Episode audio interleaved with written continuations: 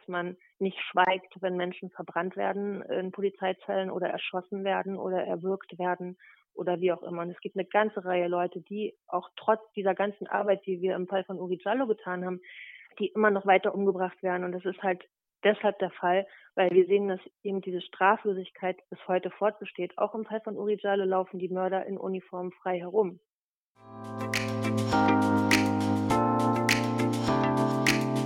Multivitamin, der Podcast rund um Flucht, Migration und Zusammenhalt.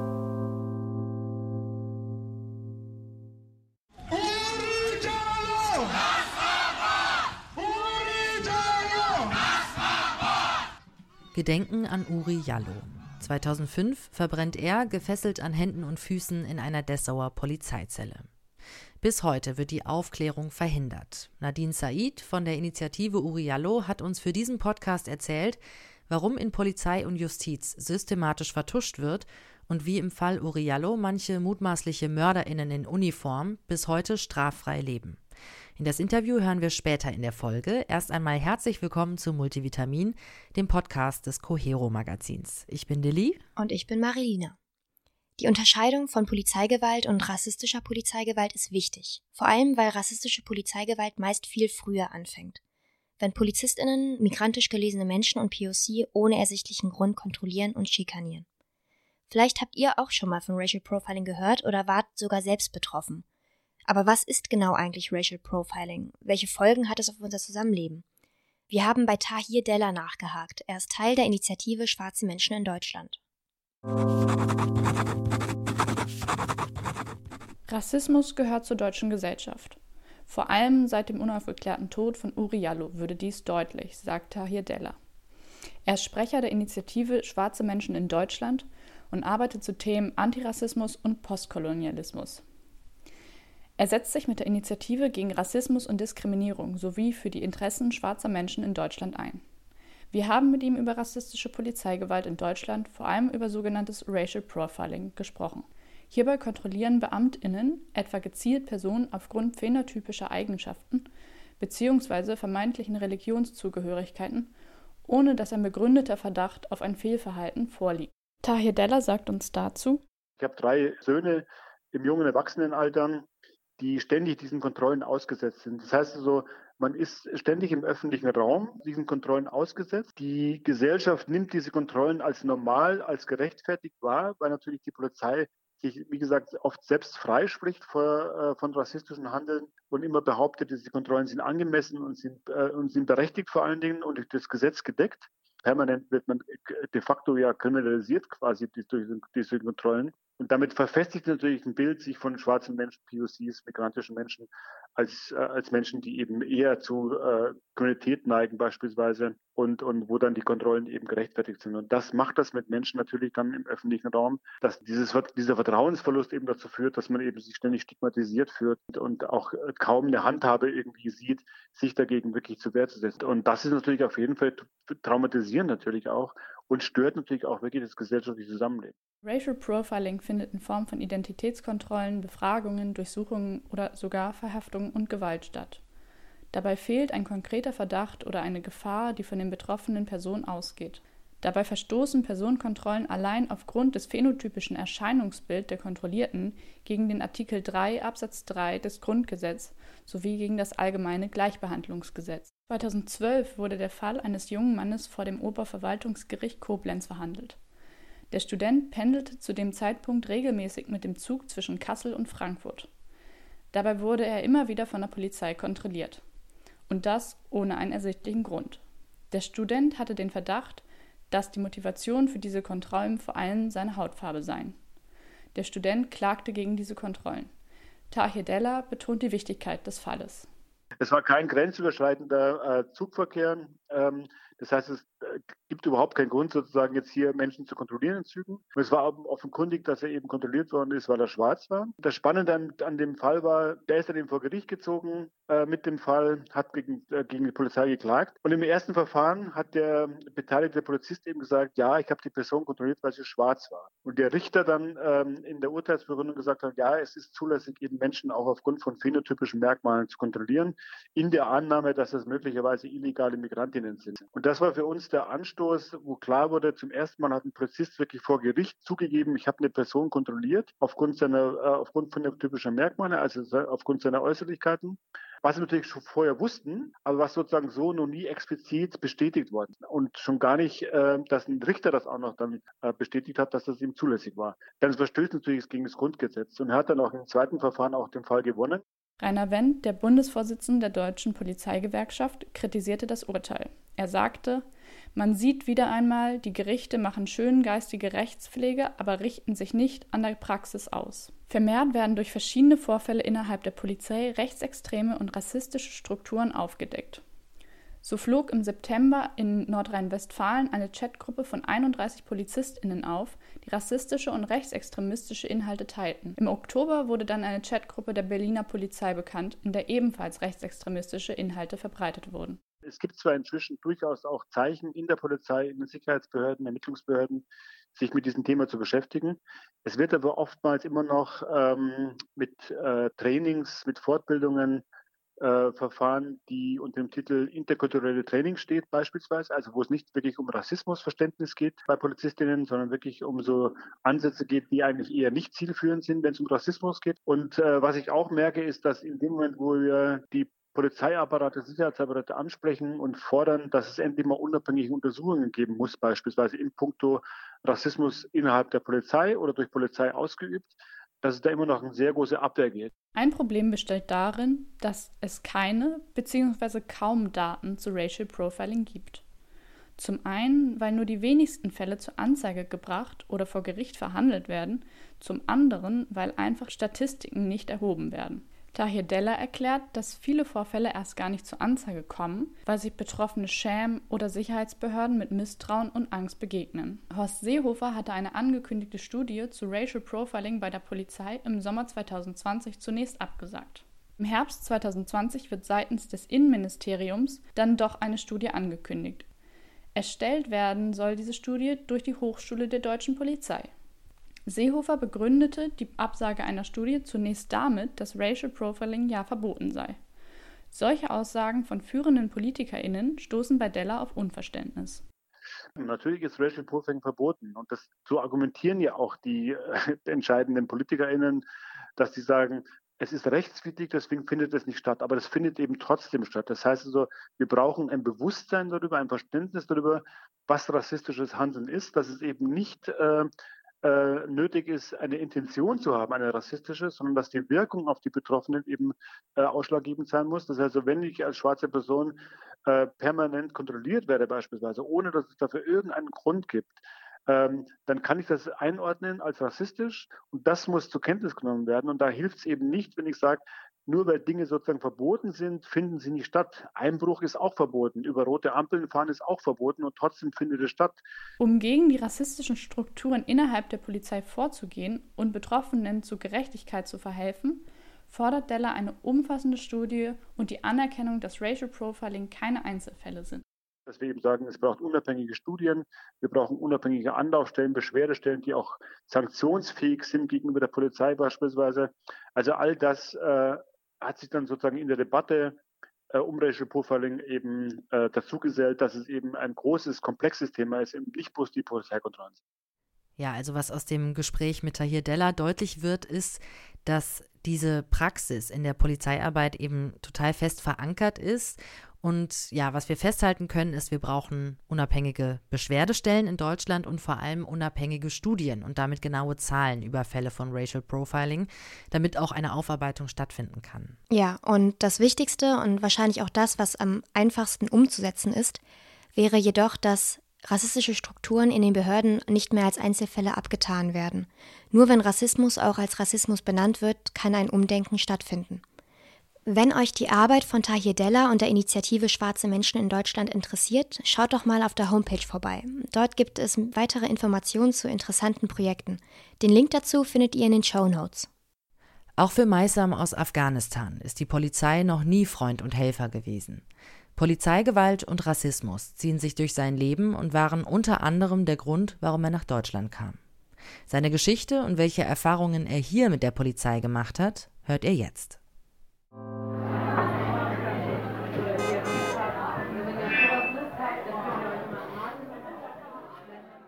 Komme aus Afghanistan und im Iran aufgewachsen.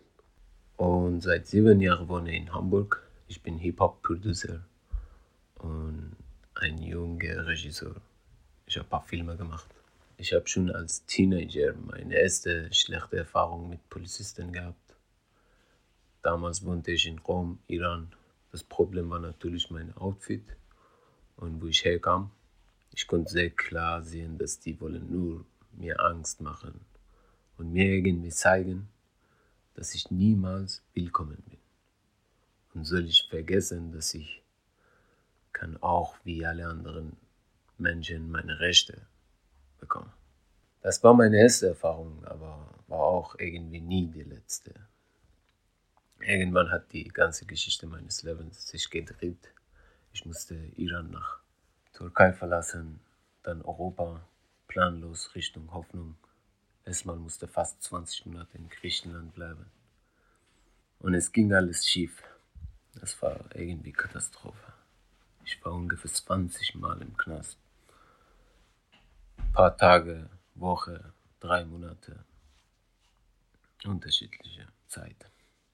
Nur schlechte Erfahrungen mit Polizisten gemacht, von Gewalt, von Schlägerei bis zum psychische Methode wie im Dunkeln sitzen oder in einem Großkäfig, das die aussah wie ein Tierkäfig, alleine, ohne alles unter die Sonne bleiben. Ich war kaputt, aber trotzdem weiter versucht. Weitergehen. Ich konnte nicht glauben, überall ist so schlecht.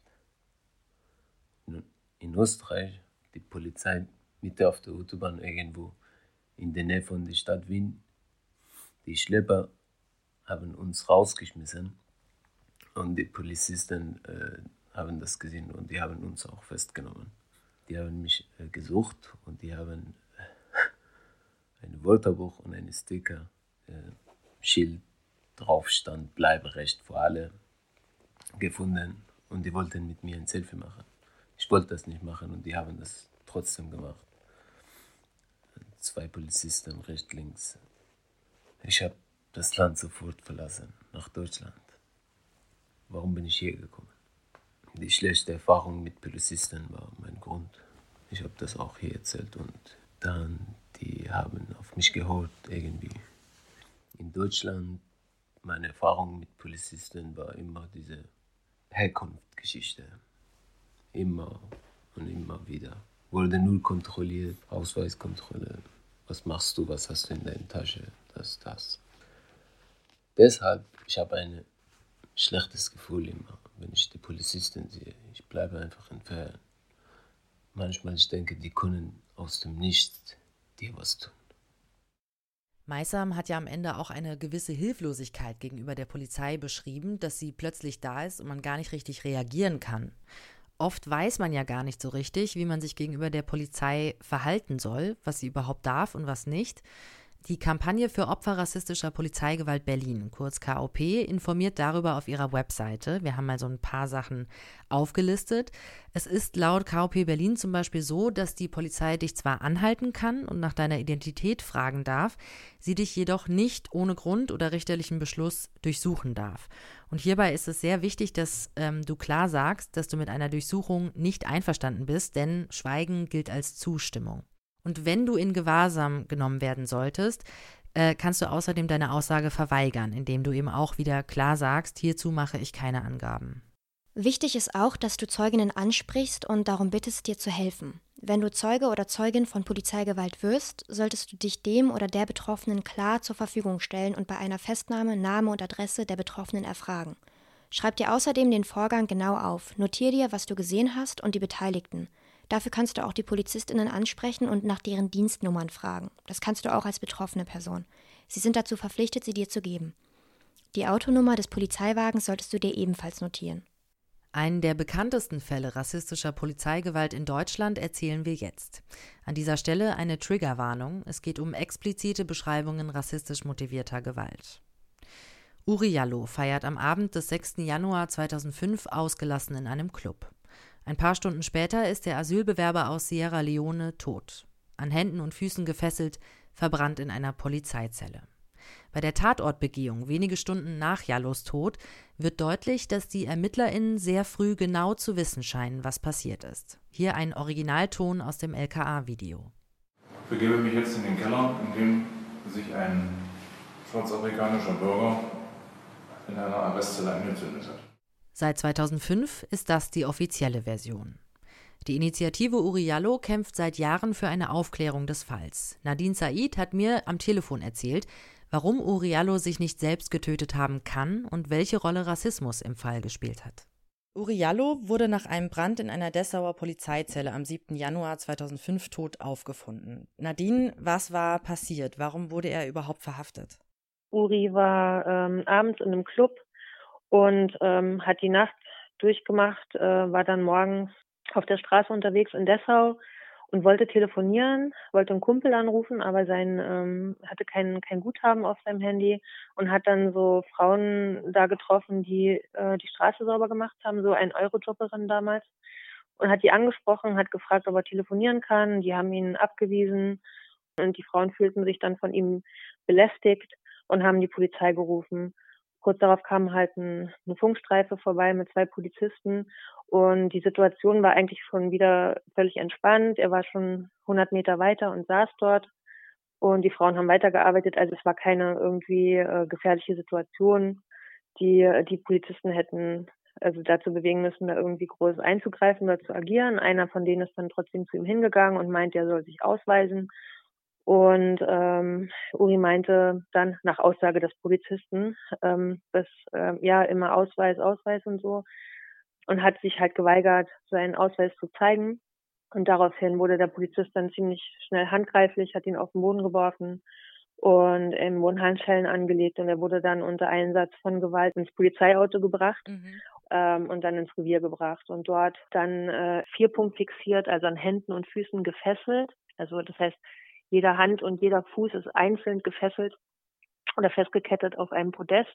Und was man oder was wir halt auch jetzt im, durch das Gerichtsverfahren rausgefunden hatten, war, dass diese ganze Ingewahrsamnahme komplett halt rechtswidrig war. Sie hätten ihn gar nicht mitnehmen dürfen von der Straße und ihn auch nicht über die Dauer von vier Stunden waren es ja dann, bevor er verbrannt wurde, äh, festgehalten werden durfte, weil kein Richter verständigt worden war. Und das ist halt eine Freiheitsberaubung, und in dem Fall halt eine Freiheitsberaubung mit Todesfolge, hm. wenn man nicht berücksichtigt, dass eben ähm, Uri, wie wir jetzt rausgefunden haben, letzt, äh, 2018 über eine neuerliche Untersuchung der CT-Aufnahmen von Uri, dass eben nicht nur seine Nase gebrochen war, sondern eben auch der Schädel und ähm, äh, zwei seiner Rippen gebrochen worden waren und das mit einer Selbstverletzung auch nicht mehr zu erklären ist. Also definitiv wurde er vorher körperlich misshandelt. Und das ist für uns auch das Motiv, der ihn halt verbrannt zu haben. Also dass er dann, also war quasi schon tot, als er verbrannt wurde. Und das wissen wir auch ähm, aufgrund dessen, wir kein Kohlenmonoxid in seinem Herz, Herzblut ähm, sehen können. Also er hat quasi nicht mehr geatmet, als es gebrannt hat. Und er hat auch kein Noradrenalin im Urin. Das heißt, er hatte keine Stresshormone, als er verbrannt wurde. Die zuständigen PolizistInnen des Dessauer Reviers beharren ja seit 2005 auf dieser Version, dass Uriallo sich in der Zelle selbst angezündet hat, trotz Hand- und Fußfesseln. Mhm. Warum kann diese Version nicht stimmen? Du hast eben schon ein paar Punkte genannt. Vielleicht nochmal ähm, auch die Sache mit dem Feuerzeug. Also ja. was, was ist in, an dieser Version so unlogisch? Ja, also erstmal unlogisch ist, äh, wenn man dieses Brandbild sieht, diese, diesen Tatort, dann ähm, sieht man da einen schwer verbrannten Leichnam, der an Händen und Füßen gefesselt ist. Und es ist sehr schwer vorstellbar. Erstmal, also jeder, der das, dieses Bild sieht, der kann sich nicht vorstellen, was da passiert ist. Ähm, und ja, sie haben keinen Brandsachverständigen an den Tatort gerufen, sie haben nicht nach Brandbeschleunigern am Tatort gesucht. Und äh, da gab es ja noch gar kein Feuerzeug. Das Feuerzeug, was äh, dann zum wichtigsten Beweismittel für die Staatsanwaltschaft wurde später, also bis heute sozusagen, ähm, das er benutzt haben soll, um sich selber anzuzünden, das wurde erst drei Tage später gefunden, und zwar im Labor und soll angeblich in einem der Brandschutzbeutel gelegen haben, die vom Tatort mitgenommen wurden. Dazu muss man auch sagen, es wurde nicht der ganze Brandschutt mitgenommen. Ähm, das ganze Video, was diese Brandschutz, also oder diese Tatortarbeit dokumentieren sollte, ist verschwunden. Da gibt es nur noch vier Minuten und es zeigt eigentlich nur die Leiche, aber nicht die Tatortarbeit und so weiter. Also ganz viele Sachen am Tatort selber sind schon ähm, ziemlich, ähm, also nicht nachvollziehbar und unsystematisch erfolgt. Und dann eben dieses Feuerzeug, das plötzlich auftauchte und was auch erstmal gar nicht untersucht wurde. Ähm, wir haben immer wieder, vor allem im zweiten Verfahren, gegen den damaligen Dienstgruppenleiter, der ja dann auch nur angeklagt wurde, ähm, deswegen, weil er den Brandalarm ausgedrückt hat und war dann eben angeklagt wegen fahrlässiger Tötung, weil er nicht schnell genug nach unten gelaufen ist, um ihn eventuell noch zu retten. Hm. Ähm, aber ähm, es wurde halt nie gefragt, okay, wie kann das Feuer überhaupt entstehen? Wie kann dieses Brandbild entstehen? Und weil das eben durch die Gerichte verweigert wurde und die Staatsanwaltschaft zu klären, was ist denn eigentlich die Brandursache, äh, mussten wir auch da selber Versuche in Auftrag geben. Das haben wir 2013 gemacht und haben dann eben durch diese Versuche in Irland mit einem Brandexperten festgestellt, dass eben das Brandbild ohne Brandbeschleuniger gar nicht zu erreichen ist und dass das Feuerzeug nicht ausreicht, um einen derartigen Brand zu verursachen. Und zudem, und das war halt ähm, auch eigentlich nochmal ganz klar, 2012 im Zuge des Verfahrens, als das Feuerzeug dann mal wirklich richtig untersucht wurde, wurde festgestellt, dass Uris DNA da gar nicht dran ist, dass da eine DNA dran ist, die einem europäischen Menschen zugeordnet werden kann. Ähm, und dass da eine Menge Faserspuren dran sind, die sieht man auch wirklich, ähm, die alle zusammen nicht zum Tatort gehören. Also von daher hat dieses Feuerzeug gar nicht am Tatort gelegen und ist ein manipuliertes Beweismittel. Im April 2017 wurde ja dann bekannt, dass der Dessauer Staatsanwalt Volker Bittmann davon ausging, dass Jallo schon vor Ausbruch des Feuers tot oder bewusstlos war und vermutlich mit Brandbeschleuniger mhm. eben angezündet wurde. Kurz darauf wurde ihm der Fall entzogen und das Verfahren eingestellt. Mhm. Wie ist das zu erklären? Bittmann ist ja der Leiter der Staatsanwaltschaft in Dessau gewesen und die Staatsanwaltschaft Dessau war bis 2017 eben bis zu diesem Vermerk von Herrn Bittmann ähm, der festen nicht Überzeugung, aber auf jeden Fall nach außen hin hat den Fall immer so präsentiert, dass es auf jeden Fall eine Selbstentzündung war. Uri wollte ähm, die Matratze anzünden, um auf sich aufmerksam zu machen, damit er von den Fesseln gelöst wurde. Das war die die, äh, die Hypothese, die halt in der Öffentlichkeit verbreitet wurde und die auch eben durch Bittmann vertreten wurde jahrelang. Dann aber durch unseren Brandversuch 2013 und weitere Gutachten, die wir dann 2015 veröffentlicht haben, konnten wir so viel äh, medialen Druck und Öffentlichkeit ähm, erreichen und, und ja einfach Druck erzeugen ähm, gegen die Staatsanwaltschaft Dessau, dass die hat gesagt, okay, die machen auch einen Brandversuch der hat eigentlich das gleiche Ergebnis, oder nicht eigentlich, sondern er hat das gleiche Ergebnis gebracht, was wir halt eben schon 2013 äh, festgestellt hatten, dass es ohne Brandbeschleuniger nicht geht. Und daraufhin konnte die Staatsanwaltschaft deshalb eigentlich nichts weiter machen, als zuzugeben, er angezündet wurde. Also Wittmann hat dann äh, eben im April diesen Vermerk geschrieben und zwei Polizeibeamte äh, konkret verdächtigt, Uri Jallo ermordet zu haben. Mhm. Unserer Meinung nach ist es dann so gelaufen, dass die Generalstaatsanwaltschaft, die ja von Anfang an auch über diese ganzen Ermittlungen und so weiter informiert war, dann eben gesagt hat, okay, äh, wir können nicht den gleichen ähm, Staatsanwalt, der jetzt quasi zu dem Ergebnis gekommen ist, dass es Mord war, den Fall einstellen lassen, haben das dann nach Halle gegeben, hat dann äh, gesagt, wir wir sehen überhaupt gar keinen Anhaltspunkt für die Beteiligung Dritter am Tod von Uri Jallo. Also das komplette Gegenteil. Alle Beweise, alle Fakten, alles, was bis dahin erarbeitet worden war und letztlich ja auch von, von Dessau selbst, wurden über einen Haufen geworfen. Halle hat eingestellt. Daraufhin sind wir natürlich auf die Barrikaden gegangen. Unsere Anwälte haben Beschwerde eingelegt und so weiter. Und wir haben dann von der Initiative aus im Dezember 2017 auch nochmal eine Strafanzeige gegen einen der Polizeibeamten gestellt, der auf jeden Fall an der Tötung beteiligt war und an den Generalbundesanwalt geschickt. Und der Generalbundesanwalt hat erneut die Zuständigkeit abgewiesen, immer wieder mit der Begründung, wir sehen kein rassistisches Tatmotiv. Um es abzuschließen, haben wir dann wieder, also unsere Anwältinnen, Beschwerde, also ein Klageerzwingungsverfahren eingelegt, was dann vom Oberlandesgericht Naumburg im Oktober 2019 äh, zurückgewiesen wurde. Und jetzt haben wir, also einen Monat danach, das war jetzt im November 2019, dann die Beschwerde beim Bundesverfassungsgericht eingereicht. Und da auf diese Antwort warten wir. Ist aber auch so, dass wir sagen, okay, die werden das äh, weiter bestätigen, dass das alles okay war. Und wir werden dann vor den Europäischen Gerichtshof für Menschenrechte gehen. Das ist so die ganze formelle juristische Schiene gerade. Mhm. Das heißt also, weitere Möglichkeiten sind jetzt einfach diese juristischen Möglichkeiten auszuschöpfen. Aber siehst du eine ähm, eine Hoffnung, dass es da nochmal eine richtige Aufklärung gibt? Ja, und die Hoffnung, die sehen wir bei uns selber und bei all den Menschen und Gruppen, die uns unterstützen. Im Januar 2018 haben wir von der Initiative aus eine eigene internationale unabhängige Untersuchungskommission gegründet mit äh, verschiedenen Expertinnen ähm, aus ganz verschiedenen Ländern und Fachbereichen, die uns dabei unterstützen, den Aufklärungsprozess voranzutreiben. Und zwar in der Form und in vor allem dem Rahmen, in dem wir uns das vorstellen. das fängt jetzt nicht am 7. oder hört nicht am 7.1.2005 auf und was da passiert ist, sondern es umfasst eben genau diesen ganzen behördlichen Umgang, den ich eben beschrieben habe, aber auch wie, äh, wie auf uns Repression ausgeübt wurde, wie mit der Familie umgegangen wurde, ähm, in welchem historischen Kontext bewegt sich das Ganze, vor allem in welchem ähm, dieser ganze Rassismus, der eine wesentliche Rolle spielt.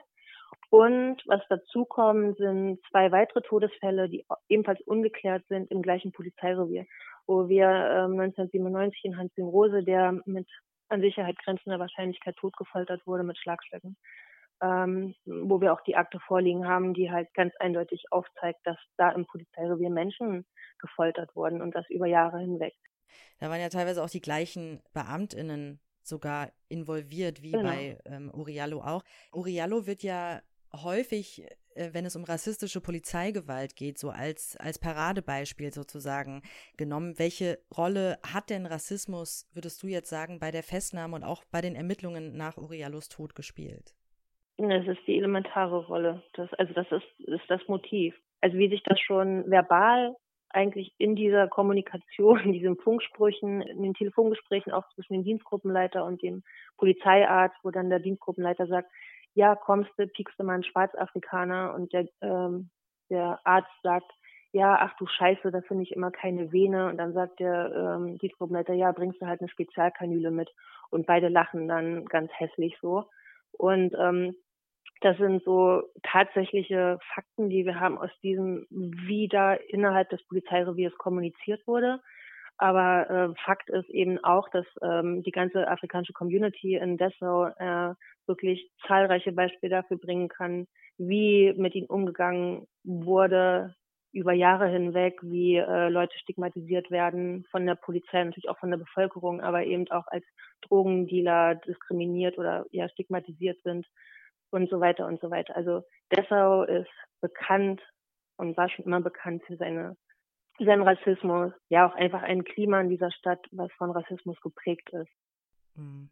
Vielleicht noch eine kurze Abschlussfrage. Was sagt uns denn dieser Fall über Polizei und Behörden in Deutschland? Also was muss passieren, dass so etwas nicht nochmal passiert und so eine Aufklärung nicht verhindert wird? Ähm, also ich denke, dass der, oder wir denken, dass von der Initiative, dass ähm, der Fall von Uri Jallo ein sehr symbolhafter Fall ist, ähm, was Polizeigewalt angeht, weil in den allermeisten Fällen von Polizeigewalt oder Polizeimord werden Täterinnen ähm, nicht verurteilt oder es wird nicht mal äh, ermittelt. Also Ermittlungen werden recht früh eingestellt und es kommt ganz selten zu Gerichtsverhandlungen. Also was mir einfällt noch dazu ist, ist Laia Almaconde, der in Bremen äh, auch am 7. Januar 2005 an einem Brechmitteleinsatz durch Polizeibeamte gestorben ist.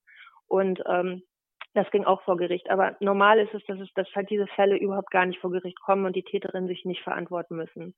Und deswegen ist es ähm, sehr, sehr, sehr wichtig, dass wenn immer Menschen durch Polizeigewalt aus rassistischen Gründen äh, umgebracht werden, dass da Leute sind, die, also aus der Zivilgesellschaft, die da anfangen, ähm, äh, Druck aufzubauen, die das thematisieren, die am besten Initiativen gründen, die in Austausch treten mit vielen anderen Initiativen, die es jetzt mittlerweile gibt, eben aufgrund dessen, dass ähm, Menschen sensibler werden für das Thema und auch eben sehen, dass es halt einfach äh, existenziell ist für die ganze Gesellschaft, dass man da was macht und dass man nicht schweigt, wenn Menschen verbrannt werden in Polizeizellen oder erschossen werden oder erwürgt werden oder wie auch immer. Und es gibt eine ganze Reihe Leute, die auch trotz dieser ganzen Arbeit, die wir im Fall von Uri Jallo getan haben, ähm, die immer noch weiter umgebracht werden. Und das ist halt deshalb der Fall, weil wir sehen, dass eben diese Straflosigkeit bis heute fortbesteht. Auch im Fall von Uri Jallo laufen die Mörder in Uniform frei herum.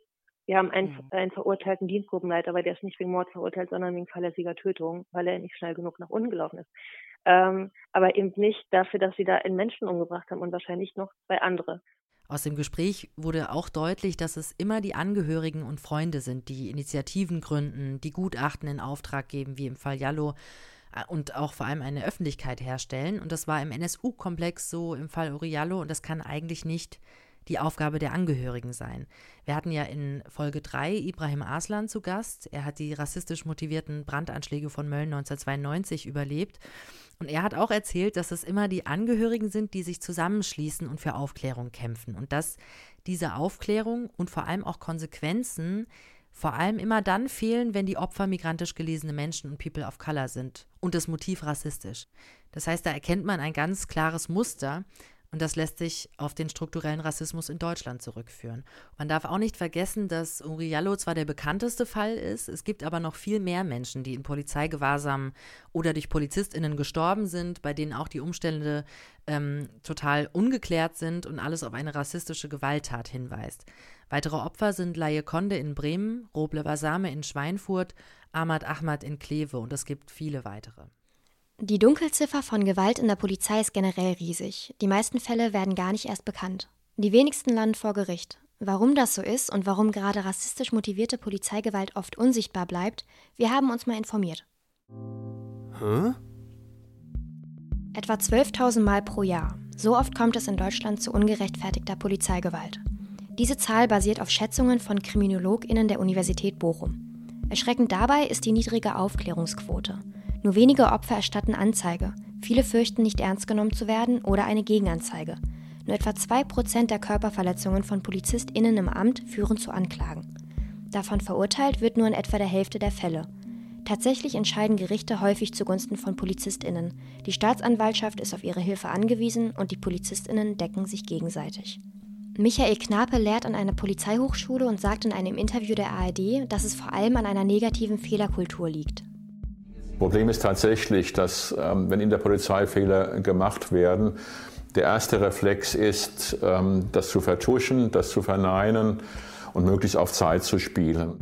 Besonders prekär ist die Situation für People of Color und migrantisch gelesene Menschen. Sie werden häufiger zu Opfern von Polizeigewalt und die Übergriffe werden auch seltener aufgeklärt. Wenn so wenige Fälle gemeldet werden und noch weniger angeklagte Fälle verurteilt werden, wie wirkt sich das auf die Opfer aus?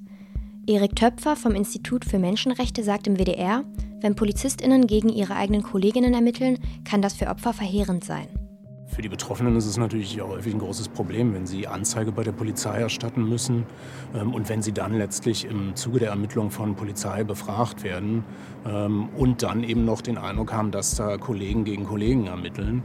Das ist für Betroffene oft eine Situation, in der sie sich zum einen, sage ich mal, fast, äh, es gibt Berichte von Leuten, die da wirklich retraumatisiert werden. Ähm, ich denke aber, der zweite Punkt ist der, dass die eben auch letztlich der Glaube in die Unabhängigkeit der Ermittlungen absolut erschüttert ist. Migrantisch gelesene Menschen werden von der Polizei auf der Straße nicht nur wesentlich häufiger angehalten, die Beamtinnen lassen die Kontrollen auch häufiger in Gewalt eskalieren. Zufall? Vermutlich nicht. Laut einer Studie der Universität Bochum erklärt sich das durch nichts anderes als strukturellen Rassismus. Wie lässt sich nun Gewalt und Rassismus in der Polizei bekämpfen? Ein Ansatz ist die Einrichtung unabhängiger Beschwerdestellen für Polizeivergehen. Auch wenn es mittlerweile Beschwerdestellen gibt, frei vom Einfluss der Polizei sind diese trotzdem nicht. Außerdem sind die wenigen Einrichtungen, die es bisher gibt, meist schlecht ausgerüstet. Für größere Ermittlungen müssen sie mit der Polizei kooperieren, wodurch ihre Unabhängigkeit verloren geht. Auf der Suche nach einer besseren Alternative können wir uns vom dänischen Beispiel inspirieren lassen. Dort gibt es seit 2012 eine eigene Behörde für Polizeibeschwerden. Sie hat das Geld und das Recht, bei Vorwürfen alle Details zu ermitteln. Auch in anderen Ländern Europas ist rassistische Polizeigewalt ein Riesenproblem. Das Cohero-Magazin hat eine Kooperation mit dem französischen Magazin GT News und dem griechischen Salomon-Magazin gestartet, die beide ganz ähnlich wie Cohero über Migration berichten. Beim Projekt geht es vor allem um das Verhalten der Polizei gegenüber Migrantinnen, aber auch gegenüber Journalistinnen, die über deren Situation berichten. Aus einer französischen, einer griechischen und deutschen Perspektive. In Frankreich und Griechenland hat sich die Situation in letzter Zeit zugespitzt. Im November letzten Jahres schlugen ca. 300 Geflüchtete auf dem Pariser Place de la République ihre Zelte auf, nachdem ihr Camp außerhalb von Paris geräumt wurde. In der Stadt kam es dann zu brutalen Übergriffen durch die Polizei. Nicht nur gegen Migrantinnen selbst, sondern auch gegen Journalistinnen. In Griechenland wird die Lage auf den griechischen Inseln immer problematischer. Auf Lesbos wurden Journalistinnen auch in der Vergangenheit immer wieder in ihrer Arbeit behindert und genötigt, bestimmte Gebiete zu verlassen. Manche wurden laut Salomon sogar festgenommen. Den Artikel zu Polizeigewalt in Kooperation mit GT News und Salomon könnt ihr ab sofort im Cohero Magazin lesen. Wir sind am Ende unserer Folge angekommen. Wenn ihr Fragen oder Anregungen habt, schreibt uns gerne unter podcast.cohero-magazin.de. Den Link zum Cohero-Artikel und auch alle anderen Recherchelinks findet ihr in den Show Notes. Wir sagen erstmal Danke fürs Zuhören und bis zum nächsten Mal. Tschüss.